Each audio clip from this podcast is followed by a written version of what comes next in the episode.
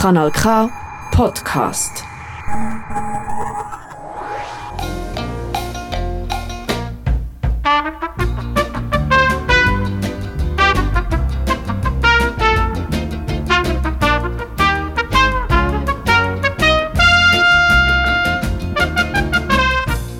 Liebe Hörerinnen, liebe Hörer, ist Radio Silbergrau. Seniorinnen und Senioren machen Radio.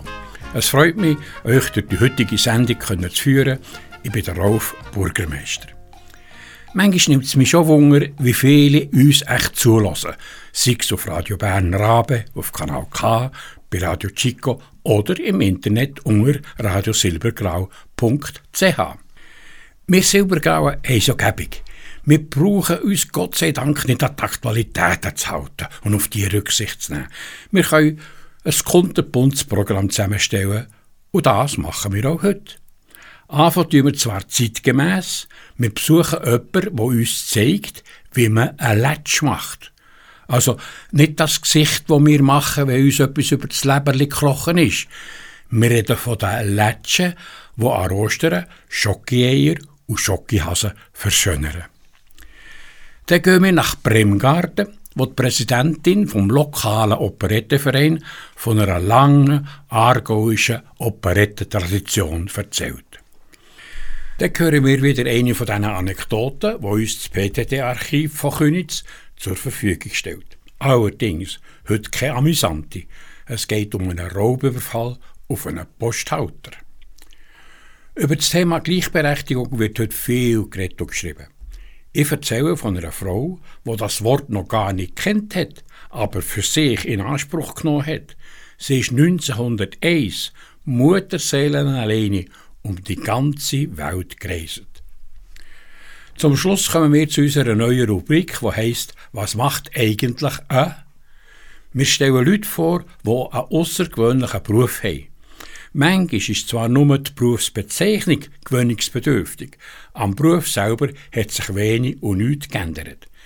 In der letzten Sendung hat uns eine junge Dame von ihrem Beruf als Polydesignerin 3D erzählt.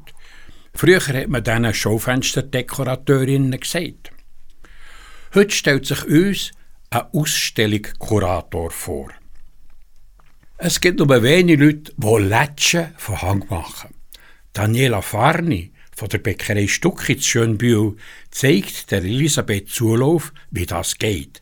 Das ist eine aufwendige Gäckeli-Arbeit, die viel Geduld und Fingerspitzengefühl braucht.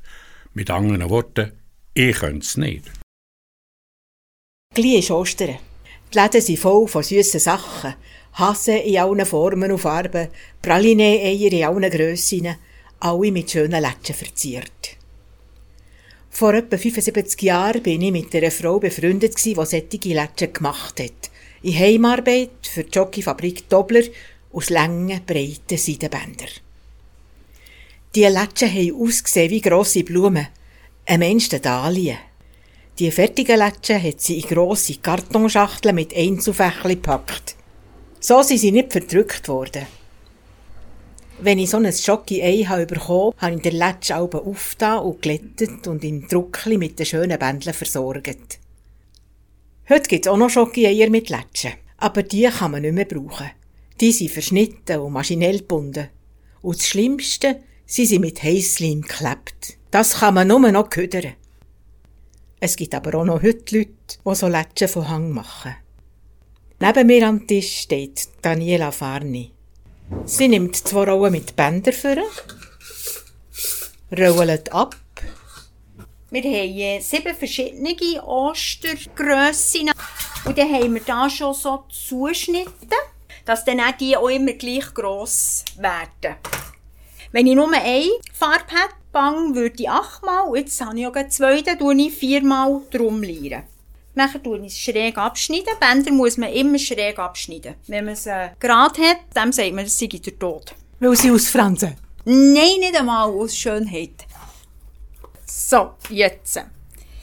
Achtmal drum gliedert. Nachher eben schräg abschneiden. So. Nachher ziehe ich es von diesem Karton dran. Tue es einmal in der Mitte zusammenlegen. Und nachher werden sie ein bisschen eingeschnitten. So, etwa so 5 mm bis 1 cm. Nachher nehmen wir das Garn, gehen da in die Schlaufe rein. Bei diesen Schlitzen, die ich eingeschnitten habe, komme ich wieder raus. Da ist ein bisschen vom Garn abschneiden. Braucht nicht so viel. Das Garn brauchen wir dann wieder, wenn wir es dann Mai anbinden. Nachher wird es geknüppelt und dann muss fest zugezogen werden, dass es schön zusammengeraffelt ist. So. Nachher nehme ich die Masche wieder in die Finger, gehe mit meinen beiden Fingern so in die Schlaufen rein. So. Und jetzt wird es nach dies nach Finger ein feucht machen, sonst geht es nicht. Und jetzt werden die so rausgedreht. Immer gegengleich. Eine auf die rechte Seite, dann auf die linke Seite. Jetzt gibt das langsam eine Masche, eine runde Masche, mhm. auch fast wie eine Blume, so eine Art Dalie aus äh, beigigen und grünen Bändern mit braunen Töpfen. Für was gibt jetzt das Dekoration? Für die Ostereier. Bei den grösseren tun wir dann noch etwas reinbringen. Sei es eine Feder, sei es noch etwas Blümchen oder ein Eili. Also nicht ein Schoki-Eili, einfach so gekaufte Eili, die meistens so einem Stängel sind. Dann kommt noch der Segel dran, unser Logo, unter noch die Deklaration und dann ist es fertig. Dann kommt sie laden. Wer entwirft so einen Latsch? Das bin eigentlich ich. Muster und so, das mache ich und auch wie viel das braucht. Ihr macht noch andere Modelle? Ja, genau. Das ist jetzt einfach eben für die Ostereier. Sonst haben wir dann andere klein weniger aufwendige. Die Masche, die da in dem nächsten Druck ist, die ist nicht aus zwei Bändern, sondern da ist noch ganz Haufen anderes Zeug drin. Ja, genau. Die, die ich vorhin gemacht habe, da kommt dann dafür dann noch etwas dazu. Gerade beim Ei selber oder auf dem Ei tun wir es nicht dran bingen. Aber die anderen, da kommt das Grundbändchen. Nachher kommt der Tüll hinten dran, das ist so wie der Rücken. Dann. Nachher haben wir äh, das Bang, das die Masche macht. Und jetzt bei dem, das ist für einen Hauskonfekt, da kommt nachher noch eine Feder rein. So, die nehmen wir da gerade ab dem Trädchen, dass man das gar nicht sieht. So. Und dann noch das Grundbang wären die vier Sachen, die wir jetzt brauchen für die Masche. Eigentlich müsstest du vier Hänge haben. Okay, gut. Wir haben äh, zehn Finger und jeder Finger kann etwas machen. Und jetzt kommt noch der Schuhbängel. Wenn du die Schuhe bringst, gehst du eigentlich vor Bei denen geht man hinten Warum? Du hast nachher viel den schöner Latsch. Wenn du hinten gehst, dann schauen dir beide fast den gleichen Weg. Die zwei Endstückchen, da habe ich aber schon den Daumen drauf, dass sie auch schön gegen oben schauen. Nachher auch da wieder schräg anschneiden und das andere auch noch schräg anschneiden. Und das kommt jetzt auf ein Praline-Schachtel zum Beispiel? Genau, jawohl, ja. Wie manche so Druckli hast du? Äh, Muster mache ich Alben. Spitzbuben, nachher Hauskonfekt, äh, Wiener Konfekt, Trüff, dann haben wir auch zwei verschiedene Grössen. Da mache ich zwei Sorten, klein und gross. Nachher noch die Liköstängeli und Grüssli. Dann werden es etwa neun Sachen. Everybody in the world likes chocolate. Mmm, we love it. Oh, it makes you happy. Yeah, it gets you sexy. It makes you fat. But we don't care about that.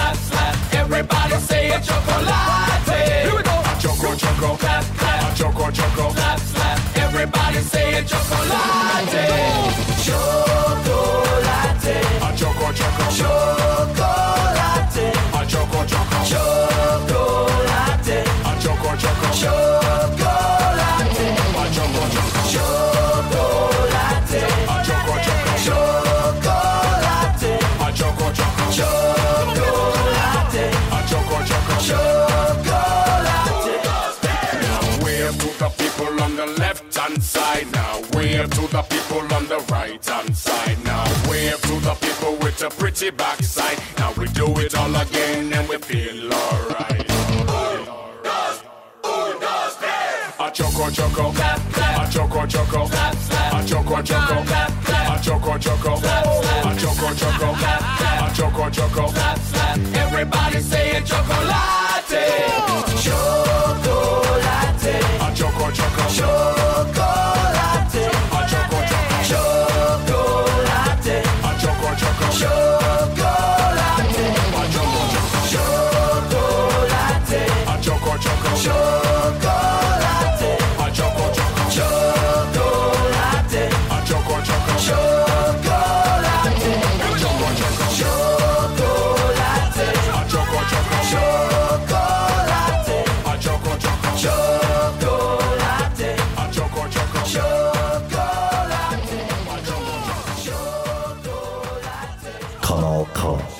Richtig gutes Radio. Es ist halt bei mir so Sitte, chacun à son goût. Jedem nach seinem Geschmack. Mit dem Refrain aus dem Lied Ich lade gern mir Gäste ein aus Der Fledermaus von Johann Strauss tauchen wir in die Welt von der Operette.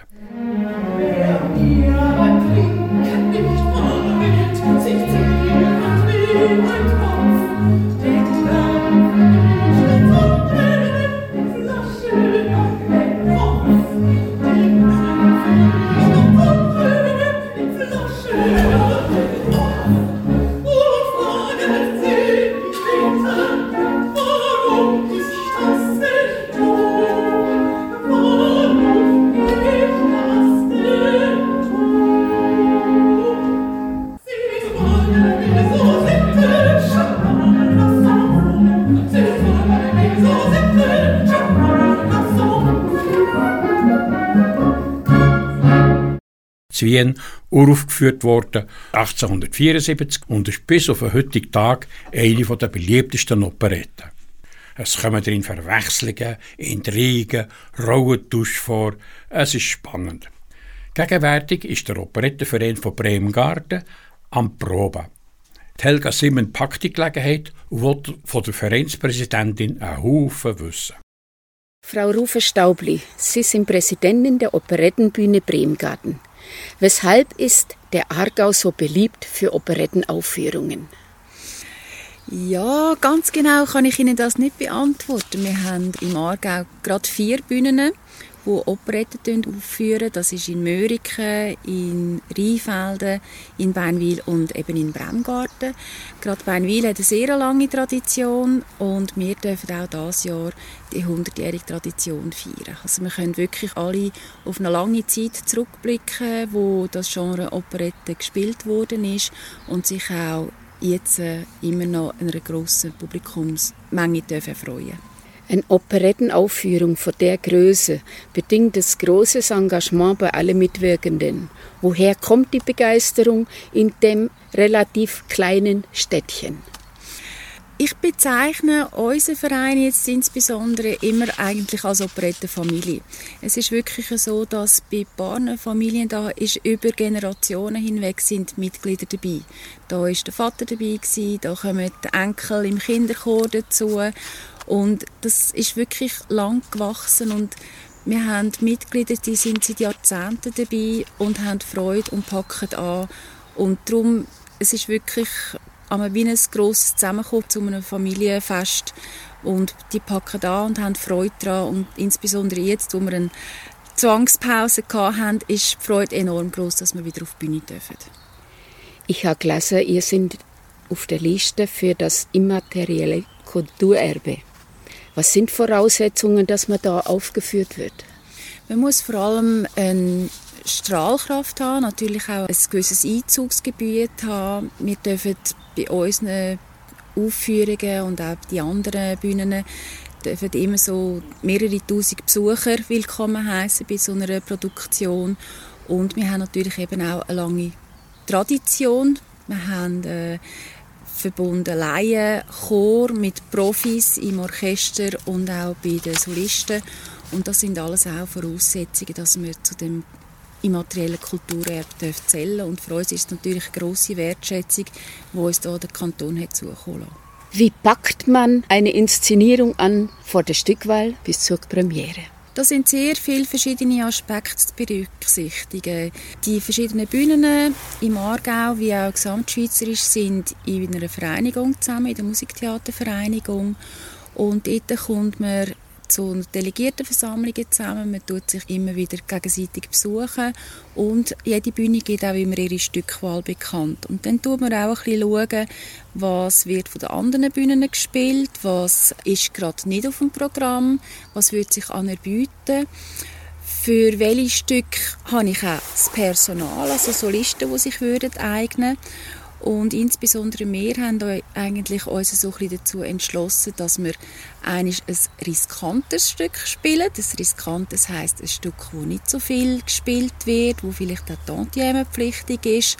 Und dann eines wieder so ein, ein Kassenschlager wie jetzt Fledermaus, wo sehr berühmt ist. Und so tun wir eigentlich fürs Publikum beides ein bisschen abdecken. Es kann unbekanntere Stücke kennenlernen und dann sich aber auch wieder an sehr bekannte Stücke freuen. Wenn man dann mal so geschaut hat, welche Stücke kommen in Frage, dann schaut man, wer wird Regie führen, wer hat die musikalische Leitung inne, wer von unseren Solisten, die wir im Ensemble hatten, von der letzten Produktion, würde sich eignen für die einzelnen Rollen. Möchten sie die übernehmen? Sind sie auch frei? Das sind ja Profis und die haben vielfach auch noch andere Engagements und warten nicht darauf, dass ich anklopfe. Und dann schauen wir so, schauen, wer passt drauf, auf welche Rolle muss man noch das Vorsingen machen oder kennt man von anderen Produktionen her Solistinnen und Solisten, die würden passen. Und so ist das ein langsamer Prozess, wo man dann das Ensemble zusammenbringt und dann gibt es gerade insbesondere bei uns noch viel Nebenschauplätze. Wir dürfen immer ein Gesamterlebnis eigentlich machen, indem wir noch ein Restaurant dazu führen, wo die Leute sich auch noch verköstigen können. Und dann gilt es natürlich auch das noch alles aufzubauen, die ganze Mannschaft zusammenzubringen, den Chor, wo ein Großteil bei uns im Verein ist, zusammenzubringen. Und so ist das eine Arbeit von knapp zwei Jahren, die es braucht, bis man dann wieder eine Produktion stand bringt, wie wir es jetzt vor uns haben.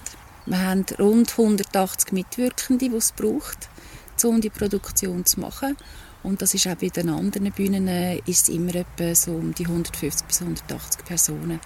Und das ist einfach das, ein riesiges Engagement, das man erbringt. Aber wenn man mal den Operettenvirus verwünscht hat, dann wird man den nicht, nicht so schnell wieder los. Es machen mit Profis aus nah und fern und die eigenen vom Verein.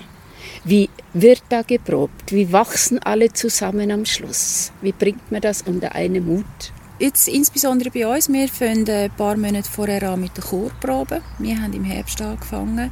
Das Ballett hat dann Anfangsjahr angefangen und die Solisten haben im Februar angefangen mit der szenischen Probe. Wir haben uns aber vorher einmal Chor und Solisten getroffen für ein musikalisches Weekend, wo wir mal alle Stück durchgemacht haben und so dann auch langsam zusammengewachsen sind. Weil jetzt gerade bei der Fledermaus hat der Chor sehr vielfach in solistischen Stücken so Einwürfe und das ist manchmal noch recht abstrakt, wenn man eine Chorprobe hat und dann spielt das Klavier und dann auf die eine Sequenz sollte man dann wieder einen Einwurf singen und wenn man dann mit Solisten das erste Mal zusammenkommt und dann hört, was vorher gesungen wird und dann das auch einen Sinn ergibt, was wir jetzt da dazu sagen dann ist das vielfach so wie ein Aha-Erlebnis und plötzlich geht alles auf und es ist so, wie wenn langsam Puzzleteile eigentlich zusammenkommen.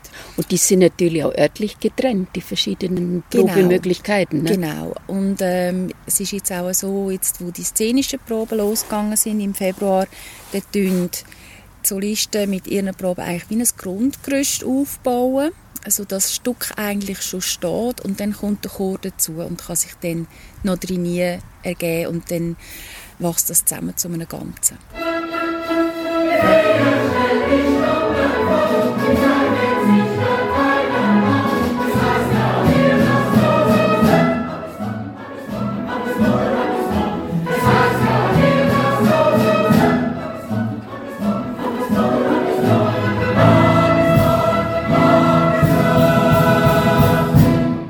Was bei uns wichtig ist, eben auch, ist, wir sind als Verein organisiert und das Gesellige, das soll eben auch etwas dabei eine grosse Rolle spielen. Und so schauen wir auch, dass wenn wir jetzt einen Tag lang proben, dass es dann auch zwischendurch ein Mittagessen gibt. Und dann ist es wirklich schön zu sehen.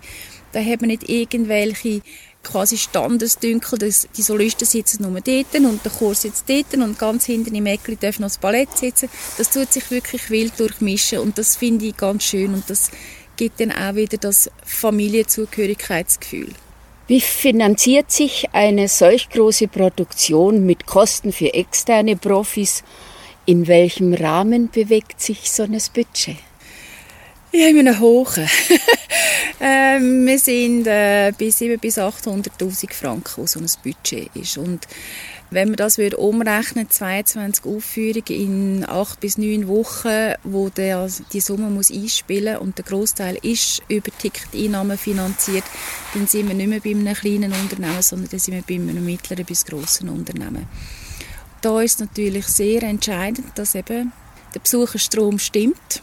Wir haben sehr gute Saisons hinter uns, so dass wir finanziell auf einem guten Niveau sind, aber äh, manchmal sind dann 5% mehr oder weniger Auslastung schon entscheidend, ob dann eine, so eine Produktion auch kostendeckend ist oder ob wir von unserem Polster etwas abgeben.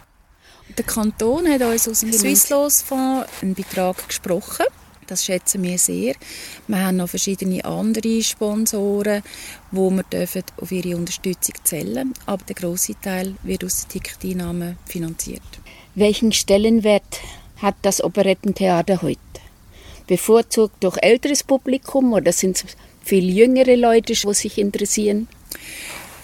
Die verschiedenen Operettenbühnen versuchen immer wieder auch junges Publikum anzuziehen. Es ist leider vielfach in den Köpfen so von der jüngeren Generationen auch oh, Operette, das ist verstaubt, das gefällt mir nicht. Es ist dann immer wieder schön zu sehen, wenn ein Kinderchor dabei ist oder auch ein Ballett dabei ist, wo meistens junge Menschen dabei sind, dass die dann eine Faszination dafür entwickeln. Also die wollen wirklich nachher auch noch dabei sein oder kommen in Aufführungen später, weil sie einfach mit dem Virus infiziert sind, aber weil sie auch sehen, dass das eigentlich ein wunderschönes Genre ist, ein Musiktheater und jetzt gerade, wenn man die Fledermaus nimmt, ist vor knapp 150 Jahren uraufgeführt worden. Die Themen, die dort drinnen vorkommen, die Schwächen der Menschen, wo man mit einem Schmunzeln drauf zeigt, die bestehen genau gleich heute auch noch und sind einfach umrahmt von wunderschöner, beschwingter Musik. Und gerade bei der Operette ist halt auch noch das Theaterspiel dabei, Komik, jetzt gerade bei der Fledermaus mit dem Gefängniswärter Frosch, das ist wirklich ein Highlight und so tut eben schon eine Operette wirklich sehr viele verschiedene Aspekte abdecken und ist ganz bestimmt auch für ein junges Publikum bestens geeignet. Dann hat die Operette Ihrer Meinung nach Zukunft? Selbstverständlich. Unter www.operette-bremgarten.ch erfahrt ihr mehr. Die letzte Aufführung ist am 13. Mai.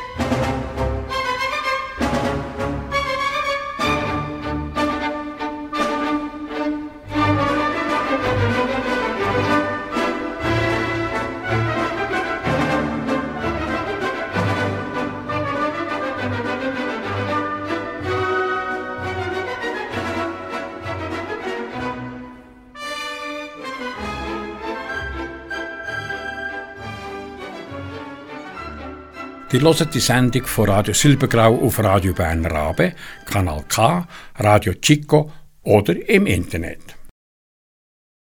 Ich habe es schon angetönt. Heute erzählt uns ein früherer Posthalter, wo er ist Opfer von einem Überfall wurde. Wenn einem jemand eine glatte Pistole an die Schläfe drückt, dann kann man das das Leben lang nicht vergessen. Wir verstehen, dass der Mann anonym bleiben will und auch der Ort, wo das passiert ist, nicht sagen will. Ich hatte am 14. 12. Dezember einen Überfall gehabt und bin bedroht worden durch zwei Täter. Die haben mich gepackt an den Schultern und die Pistole an den Kopf gesetzt und einfach Geld wollen. Ich bin dann nachher mit denen rein, habe es eigentlich durch das, dass ich vorher mal eine Schulung hatte, diesbezüglich eigentlich gut gehandelt, gut reagiert und ja, haben wir eigentlich so können äh, überleben quasi. Ich habe denen das Geld gegeben und die sind wieder raus und haben mir gedroht, dass wenn ich die Polizei anrufe, dass sie wieder zurückkommen und so weiter. Aber das ist ja dann nachher anders verlaufen, die sind dann nachher ab. Ich habe dann nachher die Polizei angerufen und die sind gekommen und haben mich befragt, wie das gegangen ist, Spurensicherung etc., alles das Ganze. Gabaret. Also sie haben mir zuerst den Sozialdienst geschickt und haben auch geschaut, dass ich dort Unterstützung habe. Sie haben ja sofort gerade geschaut, dass ich das Ersatz hat für mich auf der Poststelle, dass ich vorläufig nicht haben müssen arbeiten. Ich hätte auch nicht können, also, es ist noch heute so, nachher so gewesen, wenn ich Kunden hatte, die ein bisschen lärmig waren und laut waren, dass, dass ich mich zurückgezogen habe nachher. Dass ich einfach geschaut habe, dass, dass ich wieder kann mich wieder regenerieren quasi. Also wieder, wieder einen Kaffee trinken oder etwas essen oder einen Apfel oder so etwas. Einfach wirklich mich zurückgezogen habe und geschaut habe, dass es mir wieder gut geht. Und nachher habe ich einfach gesagt, ja, jetzt habe ich keine Chance mehr, irgendeinen neuen Job anzunehmen. Und sie haben mir da ein Ding anbieten, andere Stellen, aber äh, das wäre am Schalter gewesen und dann wäre ich genau gleich wieder dem ausgesetzt gewesen. Also, einzig wäre es an einem anderen Ort gewesen, aber das hat auch nicht viel genützt. Also, ich bin der Meinung, es hat nicht viel genützt. Gescheiter die Leute, die ich kenne, mit denen, wo ich, wo ich es gut hatte, bleiben, statt noch ein anderes Umfeld auch noch zu haben. Und darum habe ich da eigentlich rasch eingewilligt, was ich wir früh pensionieren. Ich war nachher hier in Behandlung bei einer Psychologin, bin noch heute drin. Also es ist eigentlich nicht fertig in dem Sinn, aber es ist viel besser als vorher. Es ist äh, bis heute eigentlich ein Rest zurückgeblieben. Und es ist vor allem die Nacht, wenn ich schlafe, dass ich zwischendurch, wenn ich ein Geräusch höre danach, dass ich erwache. Und nachher nicht mehr einschlafen kann. Dass ich einfach wieder das Ganze einmal leben quasi, einmal durchgehen und einmal dort wie Pistole am Kopf haben. Aber je mehr dass man es erzählt, umso ringer geht es schlussendlich. Also, man hat es nachher auch irgendwie wie, wie wieder verschafft, oder?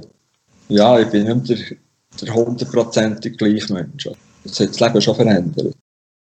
Das hat das Leben schon verändert, sagt der Posthalter. Alltag lesen wir von Überfällen auf Kiosk oder Tankstellen. Meistens interessiert uns nur, ob sie die Täter verwünscht haben. An die Opfer, die das Trauma durchleben, denken wir selten. Darum singt jetzt Trihanna, Lift me up, stell mich wieder auf. Das hat sie sicher nicht nötig. Sie, wo es Vermögen von anderthalb Milliarden, nicht Millionen Dollar soll haben.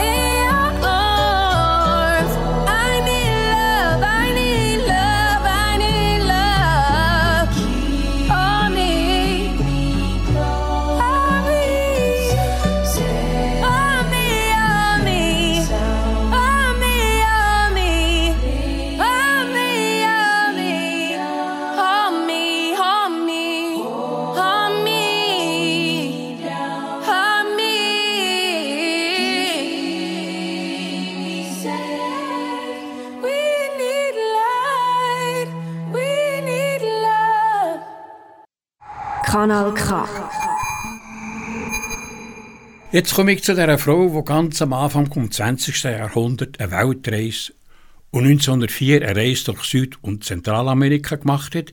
Vier Jahre später ist sie kreuz und quer durch Nordamerika, Kanada und Hawaii gereist. Wieso ich das weiss? Das Bewundernswerte ist nämlich nicht nur ihre unbändige Reiselust. Sie hat, wenn sie wieder daheim war, Bücher über das Erlebte geschrieben. Eins liegt vor mir und ich staune. Reise einer Schweizerin um die Welt. 700 Seiten, ganze dreieinhalb Kilo schwer. In einem kleinen Inserat aus dieser Zeit steht ein Prachtwerk mit sehr zahlreichen und fein ausgeführten Illustrationen. Jetzt meint ihr vielleicht, ich erzähle euch die ganze Reise von A bis Z. Natürlich nicht. Viel interessanter ist nämlich die Person, die das alles erlebt und aufgeschrieben hat. Sie heißt Cecilie von Roth oder als blaubürtige Bernerin Cécile de Roth. Sie ist am 5. September 1855 auf die Welt gekommen und 1929, also mit 74, gestorben. Ich mache mir es einfach. Ein Jahr vor ihrem Tod hat sie eine kurze Zusammenfassung von ihrem Leben in die Chronik von der Familie von Roth geschrieben. Daraus liest uns Charlotte Häfeli jetzt vor. Ich finde die Reiselust, die noch im 73. Lebensjahr in mir pulsiert, von verschiedenen meiner Vorfahren geteilt. Die bunten Schmetterlinge und Vögel, das ausgestopfte Faultier und besonders das originelle Gürteltier im Büro meines Onkels waren mir viel lieberes Spielzeug als die schönsten Puppen. Nie wurde ich müde, den Erzählungen meines Vaters zu lauschen, der 18 Jahre in Brasilien verlebte.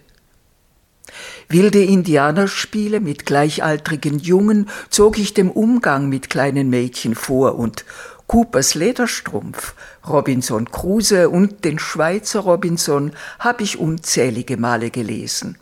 Mein Vater war einverstanden, dass ich mit Leidenschaft Latein und Griechisch betrieb. Ich konnte es damit mit jedem Studenten aufnehmen, hätte auch mit Leichtigkeit die Maturität und ein Studium überwinden können, wenn dies zu meiner Zeit für ein Mädchen aus guter Familie zulässig gewesen wäre und mein Vater es gestattet hätte. Etwas ist mir geblieben. Ein vortreffliches Gedächtnis, eine große Leichtigkeit für moderne Sprachen und ein reger Verstand für alles Schöne, Interessante. Dies hat mich zum Reisen prädestiniert. Als mein Vater leider im Jahr 1890 plötzlich starb, stand mir die Welt offen. Natürlich waren es die geliebten und ersehnten Tropen, die mich zuerst lockten. Mit guten Sprachkenntnissen ausgerüstet, reiste ich allein via Marokko nach Teneriffa und dem noch entzückenderen Madeira und kehrte von dort über Portugal und Spanien nach Bern zurück. 1896 hat sie mit einer deutschen Reisegesellschaft eine fünfmonatige Orientreise gemacht. Sie ist, wie könnte es anders sein, die einzige Frau gewesen. Auf dem Nil sind sie mit einem kleinen Dampfschiff bis zum zweiten Katarakt gekommen. Zum Schutz gegen Überfälle von Derwischen sind sie ständig von sieben baumlängen nubischen Soldaten bewacht worden. Von Ägypten führte unsere Reise ins gelobte Land, wo der Blick von der Höhe des Ölbergs mich weit mehr ergriff als die Grabeskirche. Zurück in Athen besuchten wir die ersten neu aufgenommenen Olympischen Spiele. Die drei Wochen nützte ich reichlich mit Ausflügen aus. Ich besuchte Mykene, Marathon, Ergira, Olympia und so weiter. Alle Ermahnungen, nicht allein in dem wilden Land herumzureisen, in den Wind schlagend. Dazwischen zog es mich immer wieder auf die Akropolis, wo ich mich sogar für eine Mondnacht einschließen ließ. Bei dieser Gelegenheit einsehen, dass Alleinreisen einer Gesellschaftsreise weit vorzuziehen ist. Das alte Jahrhundert sah mich noch in Sizilien, Algerien und Tunis und mit dem 20. Jahrhundert trat ich meine große, lange Weltreise an. Ein dickes Buch berichtet alles Berichtenswerte darüber. Ein zweites über die Reise nach Zentral- und Südamerika folgte 1904, 1905. Wegen einem alten Knäueliden hat sie 1910 eine letzte Reise unternommen. Nach Tunesien und nachher hat sie nur noch geschrieben und ihre Sachen geordnet. Am Schluss von ihrem Familienchronikbeitrag schreibt Cecile Glück hat mich auf allen meinen Wegen begleitet, wunderbares Glück. Nie ist mir etwas ernstlich Unangenehmes begegnet, nie war ich einen Tag krank, und doch hat mein Fuß alle fünf Weltteile betreten. Der 1914 ausgebrochene Krieg brachte mit eine über vier Jahre dauernde anstrengende Tätigkeit. Dann erst fühlte ich, dass das Alter mit all seinen Beschwerden Einzug bei mir gehalten hat, und ich fand mich schwer darein. Jetzt habe ich mich in mein farbloses Dasein geschickt. Einsam bin ich übrigens nicht, denn die Erinnerung an all das Schöne auf Gottes Erden, das mir wie wenigen vergönnt war zu erblicken, lebt in mir weiter. Der letzte Satz von ihrem Buch über die Weltreise steht auf Seite 704. Ja, der Traum. Von Kindheit an träumte ich eine Weltreise. Wachend und schlafend schwebte sie mir vor, bald greifbar nahe, bald in unendliche Fernen entrückt. O gütiges Schicksal, das mir das Ersehnte gewährt. O ewig schöner Traum, der du Wahrheit geworden. Entschwunden bist du, vorbei, und verwirrt und ernüchtert blicke ich um mich, blicke sehnsüchtig zurück in all die versunkene Pracht, und fragend drängt es sich auf die Lippen, war's am Ende dennoch nur ein Traum? Auf ihrer Südamerika-Reise hat Cecil in Chile ihren Cousin, der Alfred von Roth, besucht. Der hat noch ein abenteuerlicheres Leben geführt. Ich werde in einer den nächsten Sendungen über ihn berichten.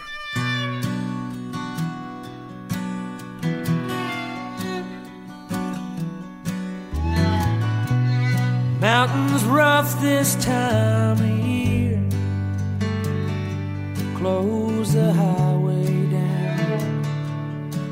don't warn the town. I've been fighting second gear. 15 miles or so. Trying to beat the angry snow. And I know every town worth passing through. What good does? With No one to show it to. And I've grown tired of traveling alone. Tired of traveling alone. I've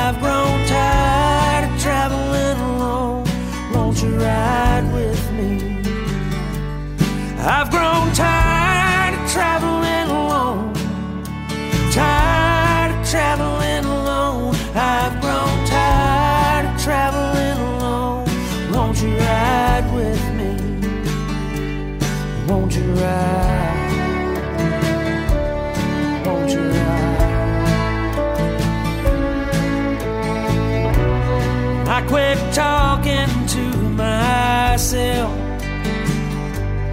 listening to the radio a long, long time ago.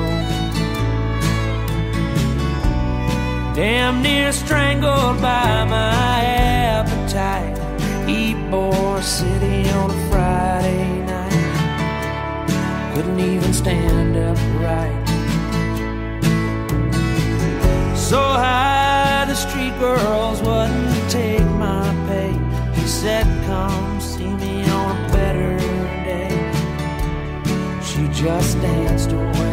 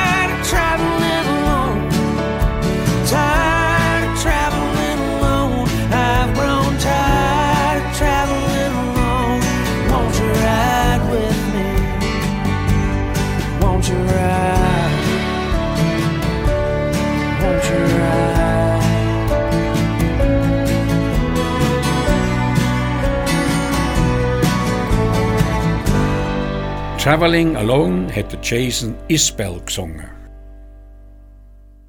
Im letzten Beitrag geht es unter anderem um nichts. Ihr habt recht gehört. Um nichts. Rien. Nada. Jetzt denkt ihr auch, die Spinnen bei Radio Silbergrau. Wir kommen zu unserer Rubrik Was macht eigentlich ein? Der Kurt Staduma vom Museum für Kommunikation erzählt der Beatrice Pfister von seinem Beruf als Ausstellungskurator. Ein Beruf, den er schon seit 30 Jahren ausübt. Er verratet uns auch etwas von seinem nächsten Projekt. Was macht der Kurator? Kannst du mir das in zwei, drei Sätzen sagen? Ja, ein Kurator leitet sich ja vom latinischen curare ab. Das ist in der einen Bedeutung hegen, pflegen und in der anderen Bedeutung heißt curare, ist ein südamerikanisches Pfeilgift. Ich tue, wenn ich Ausstellungen konzipiere mit einem Team zusammen, tue ich Alltagsprobleme hegen und pflegen, gesellschaftliche Phänomene hegen und pflegen. Das machen wir natürlich nicht nur immer auf lieb lieb. Wir probieren natürlich auch Punkte anzusprechen, die ein bisschen wehtun. In dem Sinn, Gift verspritzen. Deine nächste Ausstellung, die du kuratierst, ist eine Ausstellung zum Thema Nichts, Rien. Wie kommt ihr so auf Ideen? In der Regel tut man ein Thema in einer Gruppe. Wir sind ein Team, tut man das wählen, bestimmen. Und das geht immer so, dass man mal schaut, was machen die anderen Museen, was läuft in der Schweiz. Ist es gesellschaftlich relevant? Wieso soll ich mir das machen als Museum für Kommunikation und nicht durch, ein anderes Museum? Das sind so verschiedene Faktoren, die wir abchecken. Und dann kommt es letztendlich auch bei uns immer ein bisschen auf das drauf an, hat der Kurator Bock, das Thema, bringt er ein Feuer mit, das ist bei uns ganz wichtig auch. Und du hast dich für das Nichts begeistern ja, ich finde es nicht absolut das Spannendste, was es geht. Ich mache gerne nichts. Und wenn ich mir dann überlege, was das heisst, nichts machen, heisst das ja etwas machen. Ich mache ja immer etwas. Ich finde, nichts machen eine Herausforderung. Da es meine letzte Ausstellung ist im Museum, habe ich gedacht, jetzt stelle ich mich dieser Herausforderung. Und dann hat er entschieden, dass wir machen. Eine Ausstellung zum Nichts. Und du hast quasi den Umsetzungsauftrag bekommen als Kurator. Und was war der nächste Schritt? Gewesen?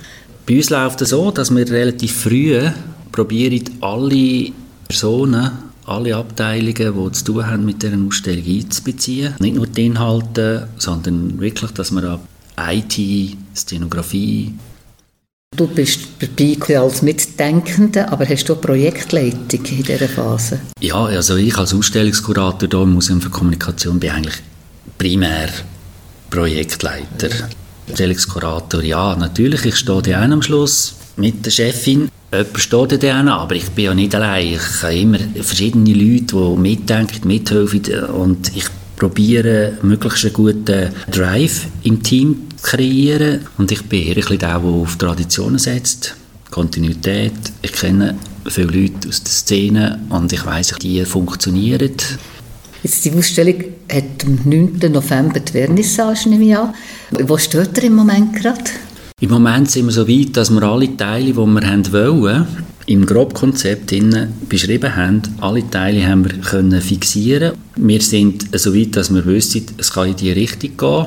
Es sind alle Leute, die dabei sind, sind dabei. Und jetzt können wir Inhalte generieren. Jetzt tut er erst Inhalte generieren. Also zum Zulassen wird es noch recht eng.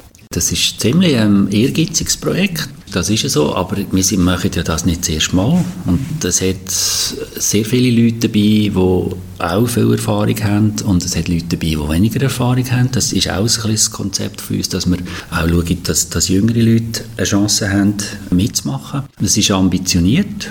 Wir machen es mehrsprachig. Wir haben sehr viel Technik drin. Es gibt etwas ganz Besonderes in dieser Ausstellung. Also ich bin mich gewohnt, dass jede Ausstellung, die ich gemacht habe, sage ich, das ist ein Prototyp. Wir greifen auf bestehende Sachen zurück, aber wir haben auch immer Sachen drin, Teile drin, die wir das erste Mal machen und das wissen wir nicht wirklich, wie das funktioniert, aber bis jetzt haben wir es immer noch geschafft. Wenn der Inhalt steht, geht es in Produktion. Was für eine Rolle hast du in dieser Phase als Kurator? Als Kurator habe ich dort weniger den Job. Ich muss dann schauen, dass alle in der Zeit das Richtige machen und zum richtigen Budget. Also ich habe Terminplan, ich habe das Budget, ich habe eigentlich alle Fäden laufen bei mir zusammen und ich muss meinen Job als Ausstellungskurator ist sehr viel, viel mehr als 60 Prozent managen. Ende Juli endet ja die Ausstellung, die jetzt ist. Und dann sind die Räume leer, stell immer vor. Und was passiert denn? Also wenn die aktuelle Ausstellung abgebaut wird, wird zuerst geputzt, nachgestrichen und dann kommt schon Technik rein. Wir wissen, äh, wo was steht. Wir wissen, wie groß das, ist. Wir haben alles auf Papier parat. Der Schreiner hat Sachen vorproduziert, der Glaser auch und der Schlosser auch. Ich weiß jetzt schon, wie das aussieht im Kopf. Und ich mache immer wieder die Erfahrung, wenn man etwas auf dem Plan hat und detailliert, man weiß auf einen Millimeter genau, wie das ist, dass ich immer wieder, wenn ich in dem Raum stehe und wenn es dreidimensional ist, dass es ganz etwas anderes ist. Und was musst du noch machen bis zur Vernissage? Also wir im Team auch Kommunikation und Marketing, die machen das Rahmenprogramm. Dort bin ich auch ein bisschen dabei, um zu schauen, was kann man begleiten während der Ausstellung, Sachen, Themen, die vielleicht weniger in der Ausstellung sind, die wir anbieten in einem Publikum. Ich mache viel Koordinationsarbeiten. Ich kann die Bremse ziehen, wenn etwas nicht geht. Ich mache noch nebenzu äh, Sachen, die ich für mich mache, zum Beispiel Publikationen. Da gibt es dies und das, kleine Sachen, wo äh, Museumsalltag, das sind Jahresberichte schreiben, das sind äh, Budgetkontrollen. Wie bist du Kurator geworden? Kurator, als ich angefangen habe, hat es Konservatoren gegeben. Ein Berufsbild Anfangs 90er Jahre hat es in dem Sinn nicht gegeben. Kurator wird man indem dass man macht, indem dass man tut, indem dass man geht, geht andere Sachen anschaut, indem dass man probiert, äh, sich weiterbildet.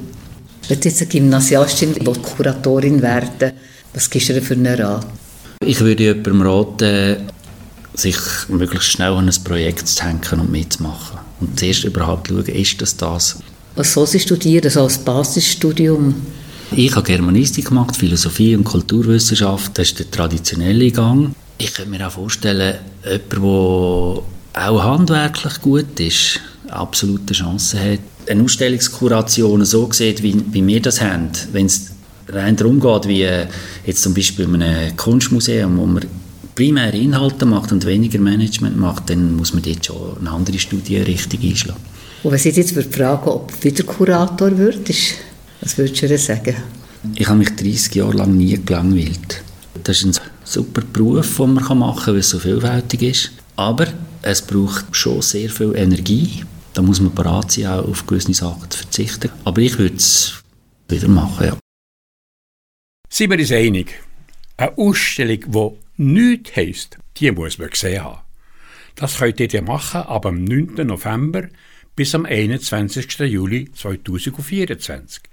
Im Internet erfahrt ihr mehr unter, ich sage euch die Adresse, aufschreiben müsst ihr sie nicht, die findet ihr auf unserer Webseite www.mfk.ch-besuchen, Ausstellungen, kommende, Ausstellungen.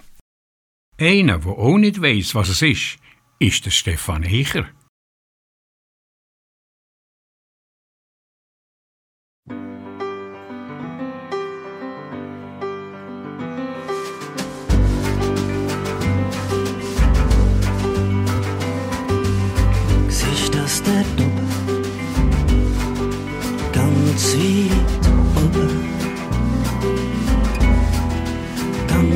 Ganz, ganz klein. Ich weiß nicht, was es ist, aber das möchte ich sein. Ich weiß nicht, was es ist. Ich weiß nicht, was es ist. Ich weiß nicht, was es ist. Kann's nicht sagen.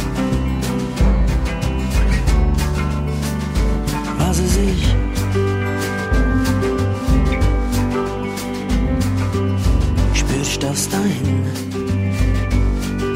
Ganz tief innen. Ganz, ganz schwer. Ich weiß nicht, was es ist. Aber da komm ich her. Ich weiß nicht, was es ist. Ich weiß nicht, was es ist. Ich weiß nicht, was es ist.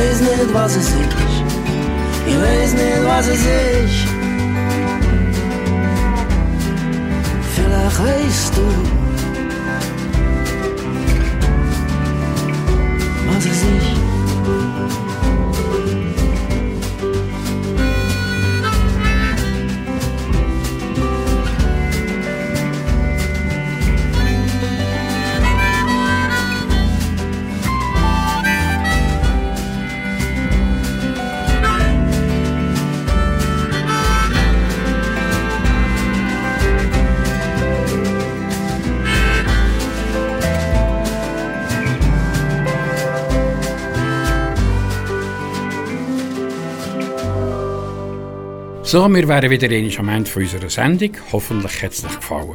Mitgemacht haben Elisabeth Zulauf, Helga Simmen, Charlotte Heffeli, Hans-Peter Müller, Beatrice Pfister und ich, der Rolf Bürgermeister, als Moderator.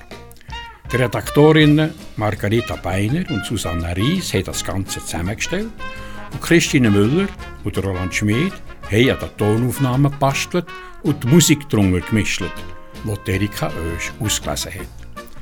Das Haus habt ihr hören auf Radio Bern Rabe, Kanal K, Radio Chico oder im Internet auf radiosilbergrau.ch. Ganz am Anfang von dieser Sendung haben wir etwas aus der Operette Die Fledermaus gehört, nämlich das Lied Ich lade gern mir Gäste ein. Genau das möchte ich jetzt auch machen.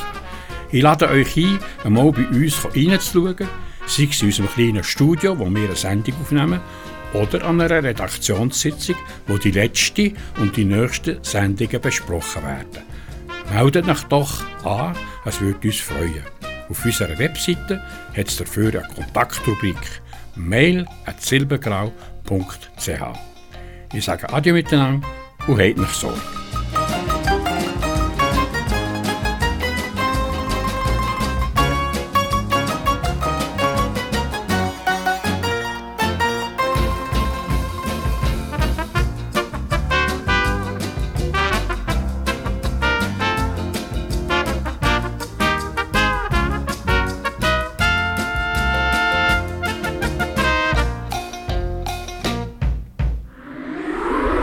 Das ist ein Kanal K Podcast gsi. Jederzeit zum Nachhören auf kanalk.ch oder auf deinem Podcast App.